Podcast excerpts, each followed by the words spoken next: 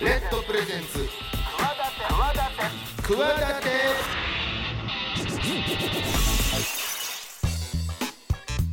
皆さんこんばんはパーソナリティの大岩良理正史ですこんばんは、金良です。あのー今ちょうどうん年プロ野球もこう、はい最後終わりかけでヤクルトスワローズ私ユニフォームとかいろいろデザインさせてもらってますけども、はい、最終戦で公式戦のすごい。村上のねあの56号世界、はあ日本人記録はい。生で見たんですよおう。前日にまあほぼほぼ三冠王は確定してて、うん。でその日もまあ3打席凡退まではいけるそうですよね。でうんうんっていうところで2打席目にヒットを打ったので、はいこれで7打席まではいける延長になったとしてもみたいはなははは。無安打でもいけるっていうことになった、チャンスを自分でまあ作ってなる2ほど打席目に左中間ツーベースかなで最後ですよそのシーズンの最後の打席4打席目7回かなうん。にすごい。もう打った瞬 間もう誰がもう誰が見てもんもう言うぐらいなるほど。パワーでもその瞬間もなんかねやっぱ異様なんですよね、うんその打席た立つ時にはいはい。もう期待感と。もう期待感が球場の空気がね。なぜかみんなもうわ声あんまね出せないかはいはらい拍手がまあ盛り上がって、まあカメラカメカメ出してみんな、まあ、僕も撮ったんですけど生あの瞬間、うんうんまあ、初回初球やったんですぐにもうおえ。でこう一塁のベンチの上あたりから見てたからちょうどこう左バッターがライトスタンドに打つ軌道が真横真横にこううんうん。綺麗に放物線を描く分かりやすいきあのところで見てたからはい。もう打った瞬間もこれはいっいったたななとと今ごめんなさい本人みたいな言い方しますけどこれはあのね、まあ、打った瞬間いったなといやーちょっと歴史が塗り替えられる瞬間っていうのはそいやーそうでの後もねだから拍手がや鳴り止まないわけですすねよはいはいはもう一周ホームラン打って一周回ってうんもう次のバッターが打席入ってるけどまだなかなかい。ちょっと、ええ、余韻がね。余韻がうんすごい。っていうねだだってずっと結構いつなるかいつなるか。そうそう十何試合3試合かななっホームラン打っててなかったからはある意味でもドラマチックに締めたって感じですよね。やっぱねプレッシャーが半端なかったんでしょうねねでもそれでまあまだ22歳ですからそれで最後打つって心臓えぐいっすね。やっぱね半端ないと思うあ の打った瞬間の笑顔がね一番そのやっぱ、うんあまだ若者なんやなっていう、ええ。よかったっていう顔してるからちょっと今度もよかったら見てみてください、い。チェックします。さあこの番組「くわだて」はですね私スポーツデザイナーでボイスアクターの大岩良理正史と起業家の金魚音でお送りしております明るい未来企て番組でございます世の中の常識にとらわれずに企てている方をゲストの方にお招きし未来の企て語っていただきたいと思いますチャレンジしている人もこれからの人も目から鱗何かの糧になるような番組になればいいなと思っております今週のゲストも先週に引き続き株式会社フィールドマウンテン代表取締役社長で、えー登山ガイドの山田敦さんにいろんなお話伺っていきたいと思いますのでお楽しみにレッドプレゼンツ企て私大岩良理正史と金良雲が22時51分までお送りしています企て会議室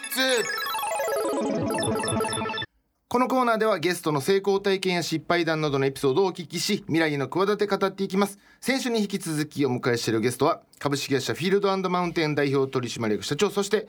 登山ガイドとして活躍されております山田敦さんですよろしくお願いしますまよろしくお願いします。あのーまあ世界最年少ではい。七大陸最高峰を極めたという、この登山家の山田さん。えっ、と先週はなんだその7つを登ったというところ、そして、え6個目の南極大陸とん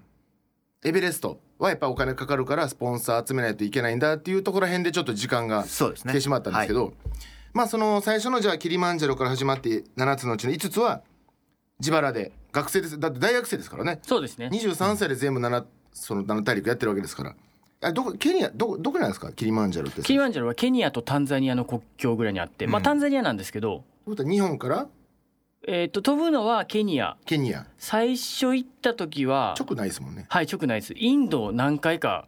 経由していイきまイした。ンドを何回かってえインドインドの中でですかそう、それが多分一番安い。なるほあーどそうおなるほ金どないですもんね、はいでほんで、まあ、ケニアまで行って、はい。カレー8回ぐらい食べました。そのだからまあ飛行機でかかりますよね最は初いね、はい。で入山料みたいなのかかるんですか、キリマンジャロの場合は、うんえこーれこれまだ18歳ぐらいの話ですからねえーっといやえーっとじゅ19歳そうですね18歳そう19ですよ歳、ねちょっとキリマンジャロの場合はもうガイドも含めてパッケージというか現地でもあのガイド登山じゃないと受け付けないんですなるよほどなるほどだから登山申し込むあの登山口行ってじゃあここの5日間でお願いしますって言って、当時いくらぐらい払ったか覚えてないですけどまあ多分 10, 10万しないぐらいでうんうんうんうんうん56万だったと思うんですけど払ったらまあガイドつけてくれて、うんで5日間もう当てにしてつくれる着いたらもうそのままそこに行く行くんですかもうなんか一回一全泊ぐ然らい知らないからあの着いてホテル着いて、うんでそのままなんかこうんう日本の山みたいな感じで普通にこう歩き始めたら登れるのかなと思ったら、うんゲートがあってここからは許可がないといけないよって言われて、でそこで話してあのいろいろこうアレンジしてもらったまあインターネットもないですしね当時そうですねん当時行ってみてみたい行なってみてはいえじゃあそれでいつ何日かかけて降りてきてそうですねでまたまた帰ってくるんですか日本にそうですそうですあのその後アフリカちょっとうろうろして、うんっうんうんていうのは日にちが何日かかるかもよく分からなかったのでちあーょっとバッファがあってなるほどその分を観下光でに観光したんですけど、うんお金ないからサファリも行けなくて、うんこうまあ街をうろうろしてずっと帰ってきたっていうとするとその合計で1週間ぐらいですかね合計はでい、何いくらぐらいかかったんですか多分アフリカの時で3 4 0万なるほど、はい全部合わせてはい航空券合わせてで今今覚えてるのは4月かはらい学生で4月に入学して、うんで8月に飛ぶまでのうん45か月で貯めた頑張って稼いで貯められる額だでいけるはああなるほどなるほどずなーんで、うんまあ知れてますよね高がね、でそこから始まった最初がそれで、はいその南極大陸にしろエベレストにしろ、はいまあそのスポンサーをやっぱつけなきゃはい個人ではやっぱ無理だとそうですね、えっと、この七大陸の中でいうと南極とエベレストが圧倒的に値段が高いので入山するだけで高いそうです入山するだけでそう高いなんですか、えそれってもう決まってるんですかエベレストで丸ごと、えっと、入山料も全部含めて今だと多分1000万弱7800万かかると思うんですけあどそんなかかるんですね僕の時でもえ一人ですか一人ワングループ一人一人一人一人へえあそれはそれは個人じゃ無理ですよはね、い今、えっと、僕が行った時でも一人400万ぐらいはかかりましたねあそれは無理やで一人で行くわけじゃないですもんね絶対にねそうですねパーパーティーというかそうですねだからそのパーティーを切り売りしてるような業者もあってああなるほど入山許可をもう5人分で取ったかなるほどらなるほどでアレンジは一一緒にしてあげるからなるほどでパーティーごといくらっていう考え方なんでうんゴルフゴルフコースも会員権ですそうそうそうあなるほのど一枠四人あって空いてるからとか、ままあとマージャンやとかジャンソーとかみたいな雀荘 一人そういうこと一席空いてるよそういうことそういうことですよね そういうことそういうことですへだから一人で飛び入り参加 OK ですみたいな言ってしまえば、うんそうですそうですああなるほど、はいでも400よああそうかそれでうん百万かかってっていうのはベースキャンプ1個作るとベースキャンプって別に一人用に作るわけじゃないのでそうですよねその時そこに何人もいてもコスト一緒なんでなるほどだからきそれをシェアしましょうみたいな業者があっ多てい方がはい一人やったりの単価が下がる負か担がらね、うんああなるほどなるほど、はい、でもでそういう業者を頼んで1人400万ぐらいだったのが多分今値上がりしてて1人700800万なってんじゃないですかねで南極で2300万それだって入山料だけやから滞在費とかいその他もろもろ入れたらもう飛行機代もそうですけど、行って帰ってくるまでにそれこそ本当一1,000万仕事ですよね。そうなんですけどその額になってくると飛行機代がまあ誤差みた いな額になあまあってそくるらそうんでだそらそうだ。で滞在も山の中にずっと滞在するじゃないですかだからほとんどテントなんですよね、あれなんかいきなり登らないでちょっと登って体を鳴らさすんですそよのね。体慣らしてるところもテントなんで、そうですよね。はい、なので滞在費がほとんどかからないのそっかで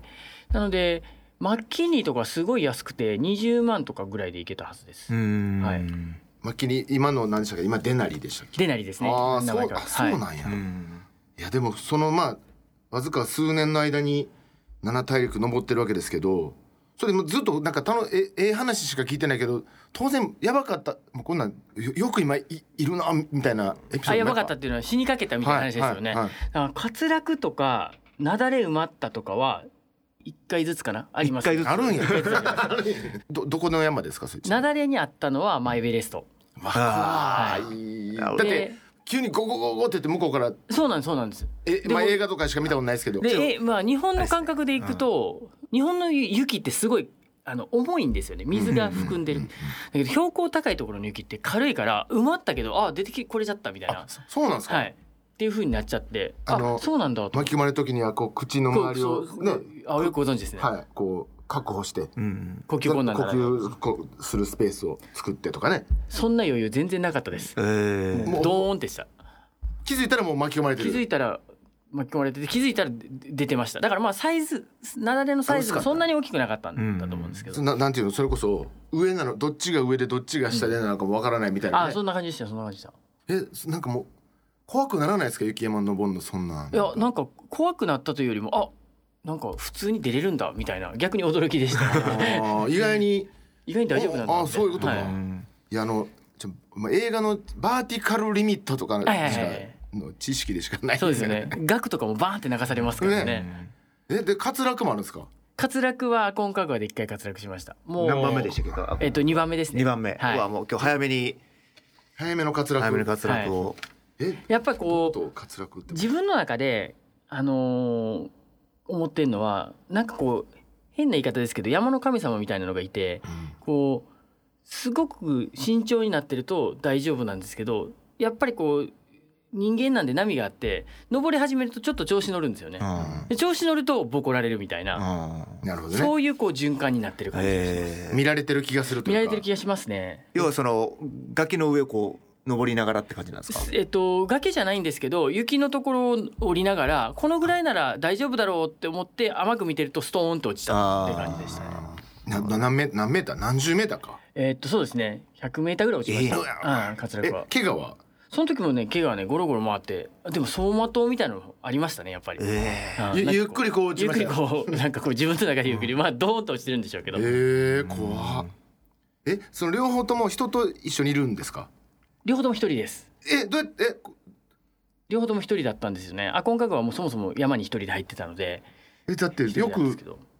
最悪そのままね足折っててとか見つからないみたいなこととかありますよねありえますよね本当にこう動けなかったらそのままで見すよねつからないっていうことを誇り得たんだと思うんですけどまあでもそういうことですよね登山って。いやまあえもちもちろんそのねい一歩間違えればその紙一重ですけど、はいその本当にもう死というものを背負ってやらなきゃいけーない、やってねうんだだからいけへんねなんか、道細教えてくれたらいけんねんけ ど死ぬかもしれんって言われたらちょっともう絶対無理やねんな、高尾さんぐらいいっぱいですね、いやそれ男なんで冒険心はたもちろん多少刺激されますよ、もちろんでもしいえー一歩間違ったら死ぬのかとか思ったらやっぱちょっとでも今の日本の山だと逆でもう人がいっぱいなんで、あうあん、もそうね逆に人がいないところを登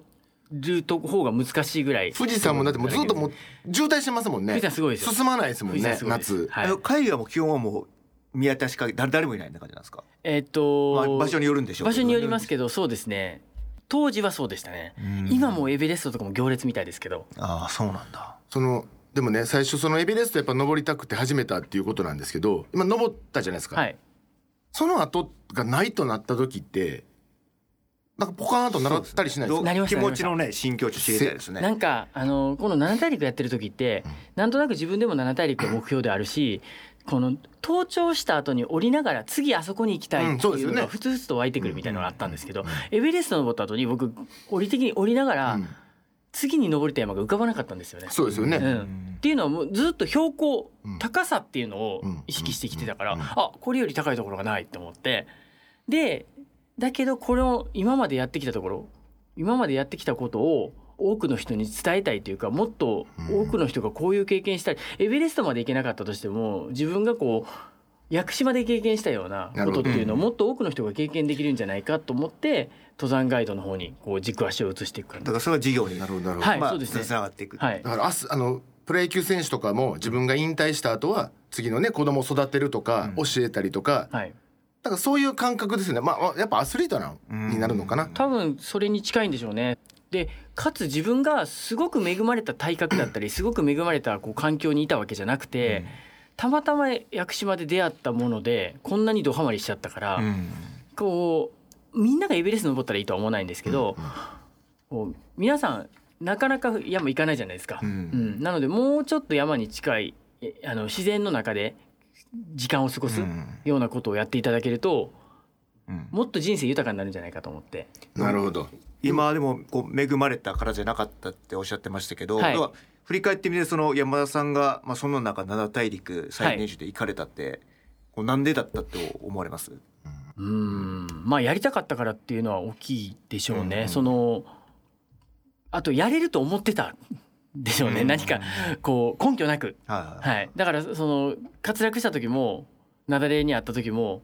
やめようとは思わなかったし、うんうんやっぱりエベレスト登りたいっていうのをずっと持ち続けてたっていうのが大きいと思います。まあ、エベレストもすんなりってわけじゃないですもんねそのもちろん。そうですね、ただ何がすんなりで何がすんなりじゃないか分かんないんですけど、東七大陸の山ってそれぞれ登頂率がまあ3割から2割から3割ぐらいの山なんでそれをまあん毎回1回でワンチャンスで登ってき全部行ったんてですかきてるのでそういう意味ではこうなんていうんですかねうま運運が良かったと思います。うんごい掛け合わせるとすごいですね。うん二割掛けの五乗ってことですね。そうですよねなかなかの確率ですよね。だからそれでまあ極めた後はこれ最初にガイドその後マッキンゼー入ってらっしゃるんですよねでもね、はいその前にちょっと一回じゃあきま極めてガイドしつつそうですあのあ金銭エベレスト登こっれた後や山の名前と間違ったとかじゃないですいよやねもう本当にね、あのーその勘違いじゃないかっていうのはね、ねよく言われてましたね、その当 時ね。マッキンリーマッほなママッッキキンンゼゼーーもあるかみたいな 世界でもね有名な外資系コンサルタント会社ですけど、かいちゃんと会社と思って行かれましたそうですね。それはでもまあそこもこうたまたまの出会いというかまあたまたまあのー縁があったんですけどな、かなか行けないですよここもね、有名なでもその前に会やっぱりガイドとしてずっとこう働いててうん、エベレスト登った後まあもうより多くの人に登ってほしいと思って、富士山も400回ぐらいガイドやってるんですよ。だから富士山400登山ぐらいやってるんですけど、社で400富士400富士。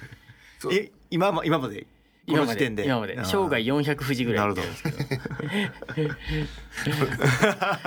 ゼロ富士でしょ。ゼロ富士 僕一富士なんで。一富士あれ一富2高3なすみたいな言い方するのいや400こうあありがたみとかなんかなん朝行くかぐらいなんかそんなんでそすうよだから400富士行ってるとお客さんが毎回30人としても1万2,000人ぐらいうん登場してるんですようんね。でそうするとまあそういう人たちがまあなんていうんですかね山続けてくださったりとか、うんまあその富士山以外のところ行ったりとか毎年富士山来てくださったりとかっていうのはもうこう、まあ、楽しみというか喜びになってくるというか、ううーん。んそうかそうでも大変でも今はもうそのマッキンゼーも辞められて自自分でお仕事、はいお仕事というかビジネスを、そうですねそれがフィールドマウンテンっていう会社なんですけど、はいレンタルのそうですね、あのーみ大きく分けると3つ事業やってて、うん会社のミッションは登山人口の増加と安全登山の推進っていなるほうど2つなんですねうんうん。で登山人口増えればいいなと思ってるんですけど、うん安全に登ってくれないと事故が起こると一気に減っちゃうので、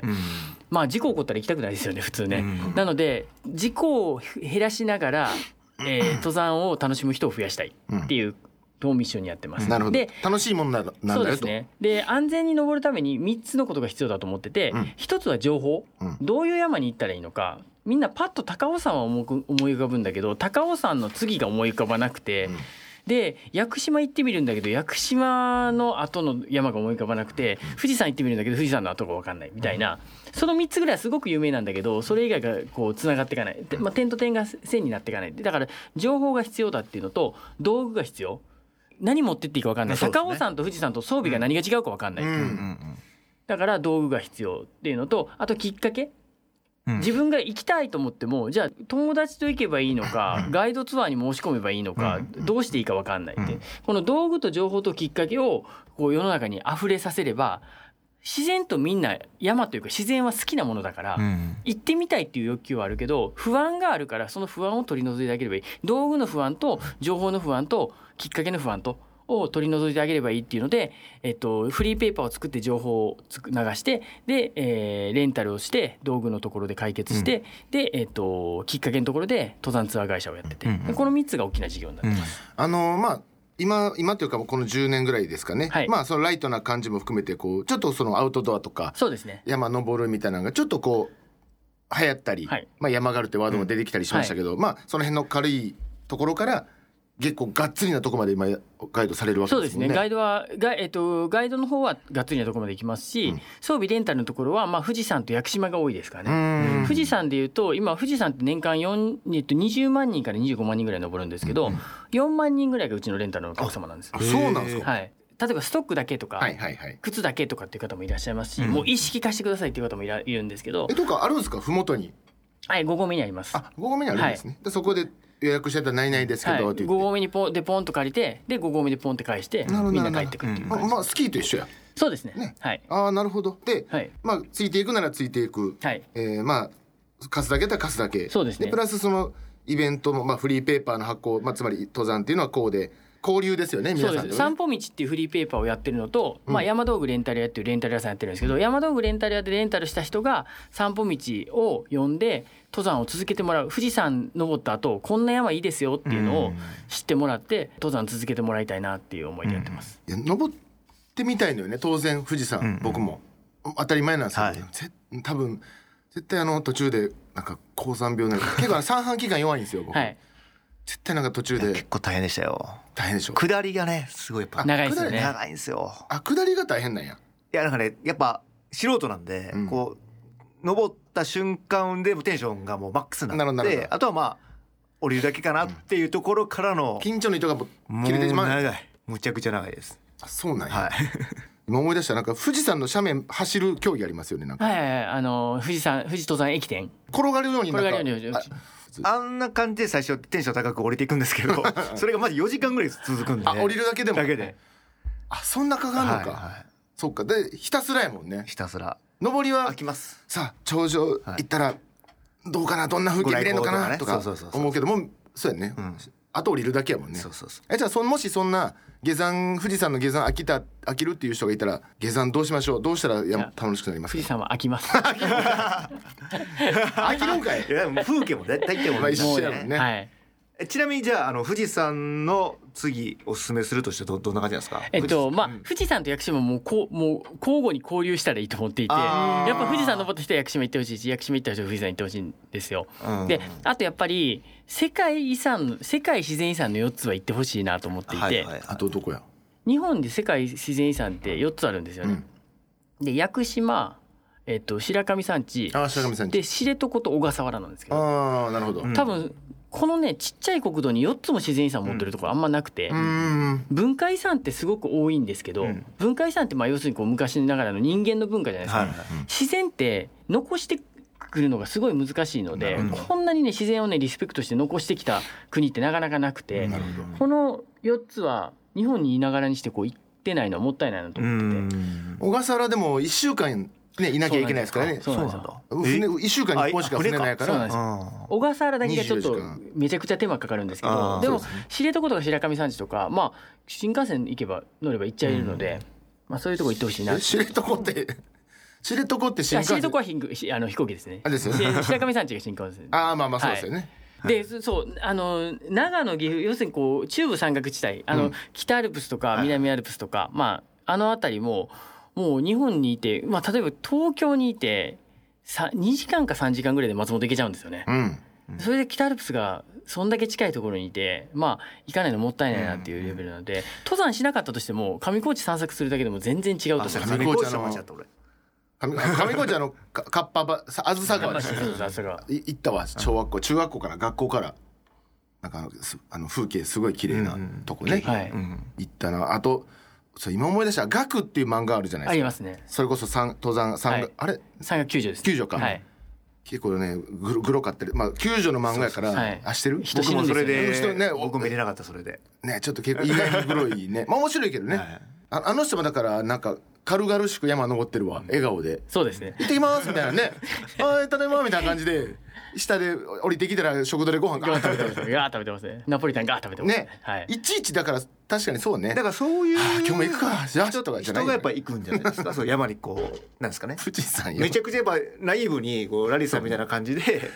そどっう。ちかっていでもう、とこでもナイーブに思う人が行けるところもあるし、ううんい行ってくるとそのナイーブさがやないなんていうんですかね緩和されてくるというか慣れてくるじゃないですか。 まあまあまあままああどんな感じかなってまあこう本当に自然に対してのこう怖さっていうのはなくちゃいけないと思うんですけどうんうんうんこう知らないから怖いっていうのもあると思うんですよそうですねだからそうです行ってみると全然違うっていうところはあえると思うんちでょっとこのナイーブな人が行くにはどどういうとこがあのねロープウェイがあるところです。ああそれでほぼ行っちゃうはい。ちょっと兵所が苦手なんでロープウェイ が苦手はとにかくあのロープウェイとかケーブルカーとか動力を使って上がれるところあはあはあもう最初は楽したらいいと思うんですよ。なるほど、うんもう頑張って山登ろうって、はいはいもはいう汗かいてどうのこうのっていう時代じゃないのであの少しでも高いところに、うんうん少しでもきおか気分だけそうお金で解決できるところまずはね上 にまずは山の体験をそれでいい美ね味しいとこ取り最初してもらってなるほどでだんだんとね行きたいところが広がってくればいいなとなるほ思ってどて別に僕運動が嫌いとかではないんですよ、はい僕は逆に言うと運動するの大好きなんでもう山歩きというとまあゴルフぐらいです かね普段やってんのはそれぐらいはだから全然運動は大好き汗かくのも大好きなんで別にそれ自身が嫌なわけじゃないんですはけいど、はい、なんかこ危険がねうなんか危険があと危ないそなのと思って動力で上がれる、まあ、ロープウェイとかケーブルカーで上がれるっていうのは逃げる時も楽なんですよね、うんだから天気が急急に変わってきたって言ってもあそういうのねすぐか降りれるっていうなるほどなるほのどながすあのやっぱ安全につながるので、そういうとこからスタートしてもらったらなって思ってうます。んじゃあ最後にですねじゃあそのじゃあ登山ガイドとしてなのか、はい今そうやって登山というものは楽しいよというのを広げていらっしゃる活動されてますけども、はい何かこう一言または宣伝なのかありましたら、あのとにかく皆さん自然の中に触れてほしいなと思ってて今の世の中の問題ってもうほとんどそれで解決するんじゃないかと僕は思ってうます。んおう例えばうつとかなるほど、はいは自殺の問題とかストストレス的な部そう分ストレス的な部分うんうんとかもうなんかほとんどのことって自然に比べたら大したことないです、なるほど、ううん自然の中に入ってみれば大したことないこと自分の悩みなんて自分の悩みなんてなるほどなるほどいなるほはいどうんうん大したことないんだけどもで人間ってやっぱり自然の中の一部なので人間ってこう人口と自然ってあの2つの反対語になってるのがおかしな話で、うんじ人間が作ってる限り自然の中の一部なんで、うんなるほどしあの自然の方が圧倒的に大きいっなるほうどんていうのを自然の中に入ると感じれるなるほど、のでまあとにかくこう身近なところ手近なところから自然に触れるこうことをしてもらいたいなと思っていて、そうあのまあアウトドアブームで、まあ、僕もさ最近キャンプとか行くんですけど帰ってきたらなんかすっきりしますもんね、うんなんかコロナって僕そういうこう人間が密集しすぎたことへの反動だと思ってなるほて、どねそういう時こそやっぱり自然の中でこうもっと広いでかいうんところで癒されなきゃいけないんじゃないかなと思って、なるほど、はいじゃあもうこ今のこのちょっとアウトドアブームキャンプブームは言いながらなんじゃないかとはい思っているってことですよね、そうです、じゃあそう皆思っさてんまもすこれからもぜひぜひ自然と触れ合う、はいまあ、山登るとまでは言わなくても、はいキャンプなりなんなりで自然と触れ合うということをやったらどうだということでよろしいでしょうかはいそう思ってますなね、世界七大陸最高峰を制覇した山田さんがおっしゃるんですから、間違まいなずいは自然からそうですね触れ合ってとはいいうことで2週にわたって壮大なお話を伺ってまいりました、えー株式会社フィールドマウンテン代表取締役社長そして登山ガイドの山田敦さんでした2週にわたってありがとうございましたありがとうございました以上企て会議室でしたレッドプレゼンツ企て私大岩良理正史と金良雲がお送りしております番組ではメール募集しておりますくわアットマーク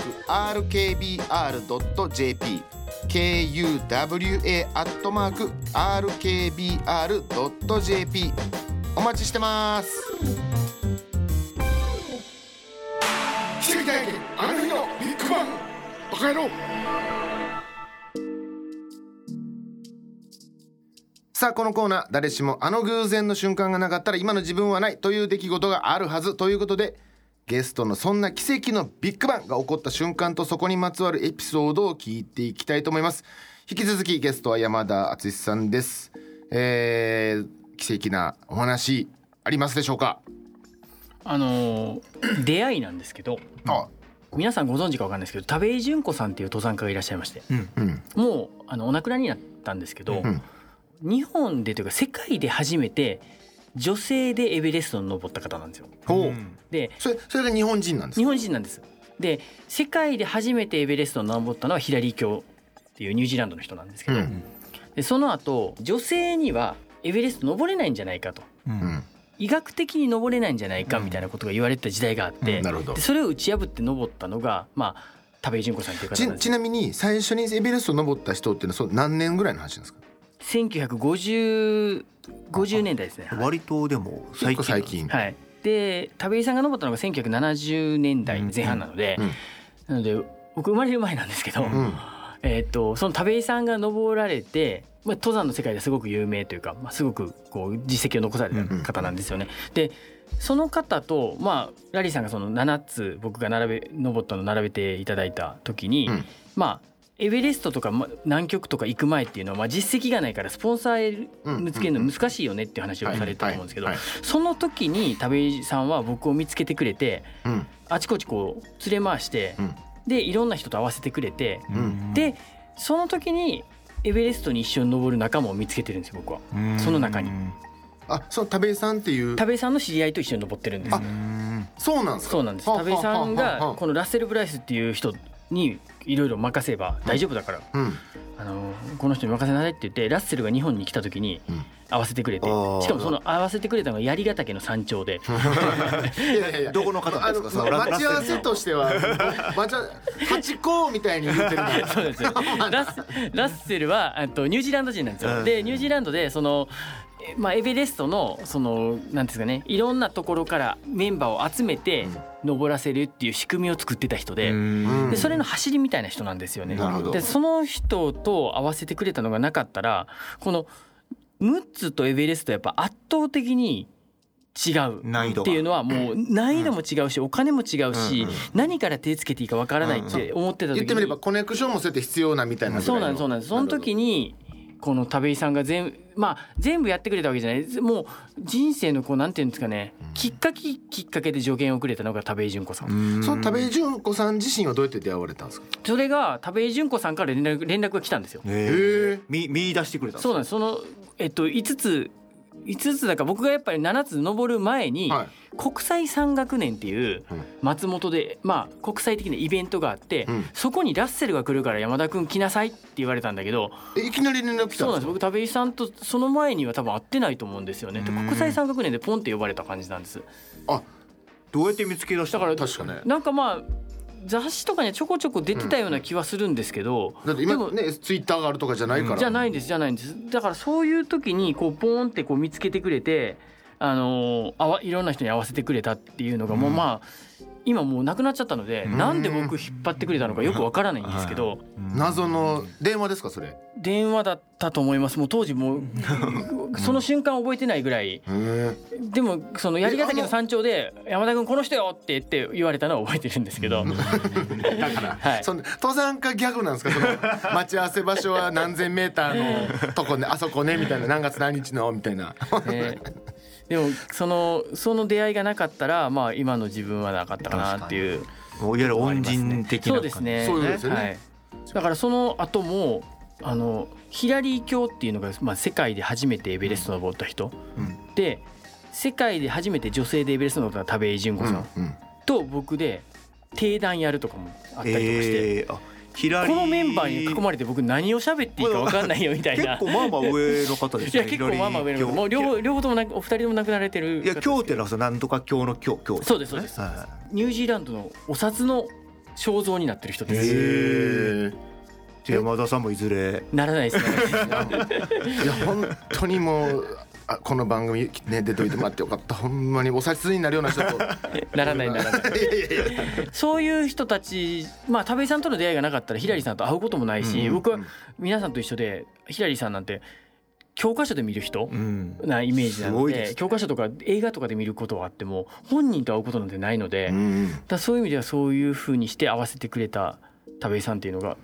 いやそもそもの田部井さんから連絡ポンと来てるところがもう不が思議ねですそよもねそもの謎のでも面白い面白かった方で、おもしあのものすごくこう多分いろんなやりたいことがあってでものすごく腰の低い方で、うんあのいろんな人の話をこう全部飲み込むんだけど結局最終的には自分のやりたい方にやるみたいなって いしたうたかなそうすごいすごくこうまあ頭のいい方でしたね。なるほどはういんなるねほど、腰は低いけど登った山は高い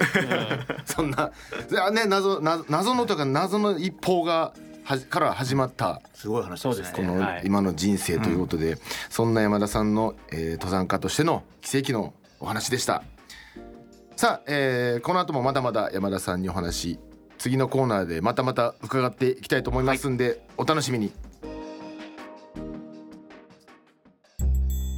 レッドプレゼンツ企て私大岩良利正史と金良雲が22時51分までお送りしています会用語ワンポイントレッスンさあこのコーナーはですねゲストに来ていただいた方のその業界にまつわるその業界の人しかわからないような業界用語、はいはいそれをお聞きしてですねはいえーちょっと皆さんももしその世界に飛び込むことがあったら、ちょっと使ってみようじゃないかと思われるような積極的に使ってもらいましょう、ね、すぐ分かるようにどういう意味ですかってならないようにちょっと聞いといた方がいいんじゃないかと思うために、まあ、この「ワンポイントレッスン」のねコーナーを設けてみましたが、さあ今日はですね登山家の山田敦さんに登山業界の業界用語、はいはい。教えてもらえればなと思いますがどどうしましょうクイズ形式でそうですね最初まずその言葉、はい当ててみましょうか、うん分かっちゃいます今日わかるんじゃないですかねそ。もそもあるんですかやっぱその業界登山家のこ中のでしか今から言う言葉は、うん、例えば登山ツアーのお客様でもほとんどの方がわかります。趣味にされてたらわかるみたいわなかなるほどなるほど、うんはいお願いしますはいお花摘み、あわかーわかわかりましわかたりましたわかりました。あ、あ、なるほどね。ほら、積んだらいいですかみたいなことですか。そうそうそう。あーああーどこでお花摘んだらいいですか。まさにそうです。。なるほねど、、あー、はい早くお花摘みに行かないと。あーあー、ちょっと、どっちですか、大きい、小ですか、誰ですかみたいなことですよね そうですあーなるほど。なるほど露骨に確かに言えないから、そうなんですよね。なんかあのーつまりこう催したってことですよね。そうです催したってことです。うんで、お花を摘みにで行く。摘みたいんですまあけど特に女性がお花摘みって言って、男性が生地打ちって言うんですけど、おお、なるほど。なるほど、つまりこうちょっと藪の道からそれてはい。藪の中にちょっとまあ今こう影に入っていくようなことを言うそうですそうですみたい今、まあ、あの山によってはこう携帯トイレをしっかり持ってきましょなるほどうでまあその辺でしちゃダメですよっていう山も多いんですけうど、んまあやっぱ山大きいので、うんうんうん、どうしてもそねのどうしてもねトイレがある場所まで遠かったりするじゃないですか、そうするとまあ途中でせざるを得ないと思いますよね、うんうんうん生理現象なんで、うんでそうするとあのツアーの中で「じゃあトイレ行きたいです」っていうのはなかなか、うんうん初初対面同士のねあの集まりとかってそうなん余です計に女性はそれで隠語で「お花摘みする場所ありますか?」とかあなるほ「こどのなるほ先どどこでお花摘みしたらいいですか?」みたいななるほど聞き方をする。肘打ちはでも初めて聞いたの知らないとギョッとしますよね。確かにちなみにこの山でっていうのはそのどっちかですよねもう山越えまで待って山越えでするのかそうですね。あの例えば屋久島とかだと、もう山の中ではやるのはやめましょうってなってて、こう携帯トイレ、うん携帯トイレっていうのはまあビニール袋をふふふあの開いたような感じで、で中にこうなんですかね、おむつの樹脂みたいなのが入ってて、うんうんうんこ吸収するやつう水分入れて吸収するみたいなのがあるんですけど、それでやりましょ防うってなって。災グッズにも今なってるようなやつそうですよね。だから、あのーもしかしたらこう防災で使われたことある方もいらっしゃるかもしれないですけど、うんってなってるようなところもありますし、まあそこまで山入山者数が多くないところは、まあ今でもうんそのうん森の中でちょっと隠れてやりますっていうのがまあ有機物ですからねはいうんまあそうそうでですすねねまあまあ悪いものではないですもんねまあ土の中にはまたまあどっちかというとと環境問題よりは観光問題というか、まあその辺がそうそういうのがこう人が多すぎるとこうままああちょっとね見た目的にどうやねんってう匂い匂いとかね問題がはい。まあまあそそううでですするんねですよね。でただやっぱ圧倒的に今山小屋のトイレうんはもう快適になってるので、うんこうウォシュレットがあったりとかう、うんん昔みたいなボットンばっかりっていうところじゃなイくメて、ージはねなんかそんなんですけどっていう感じなのでまあ割とこう山小屋まで我慢我慢というか、まあ、山小屋ごとにやられる方が多くなってる気がします。うんこうこうこう高いところにあるからウォシュレットの勢いもちょっと地上より強い とかそうなのねいやまあ調節すればいいんだけど気圧の関係で気圧の関係でなんかああちょっとあーちょっと地上より強いみたいなあの弱めて弱めてみたいな地上と下と上とのあの絡みで言うとウォシュレットで水洗で流せるところはいいんですけど、うんそうじゃないところってこう微生物あのバイオトイレなんですよね。ああでバイオを生かすために温度が下がるとバイオが死んじゃうので、うん微生物が死んじゃうのでなので例えば富士山とかだとあの外が寒くてもトイレだけが暖かくて お客さん集合時間になってもなかなか出てこないうんそこで温まってる温まってるっていうのがあってなちょっとやっぱちょっと違うんですね、地そう上でとすね環地境上はがちょっと違いますねもう一問なんかありましたっけクイズあごめんなさい今の生地打ちとお花摘みでしたあそうあはいはい生地打ち生地打ちの方があんまり言わないですねうんで大の方もそそそっちなんですかそうですね、まあだああーの一緒きなんです男のき生地打ちは多分大の方じゃないですかねあーしゃがんで打つあーなるほどはいなるほどなるほどののが全あへのー元々の語源なのなでるあそういうことか、はいじゃあ女の人でもまあ一応女性がお花摘み男性が生地打ちみたいななんかこう分け方になってますねなるどほなんとなくのというその業界用語ワンポイントレッスン今日はですね登山にまつわる業界用語でしたということで、えーこう以上をもちまして先週今週といろいろとお話を伺ってまいりました、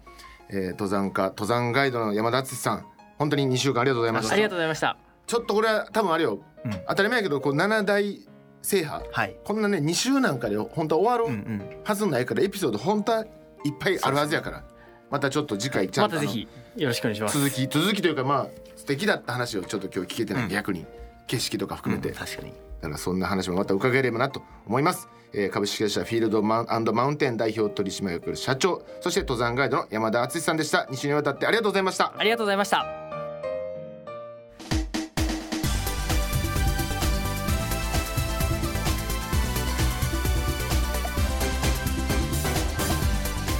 さあ2週にわたってですね登山家の山田敦さんゲストにお迎えしてお話を伺ってまいりましたがやっぱこう灘中灘高、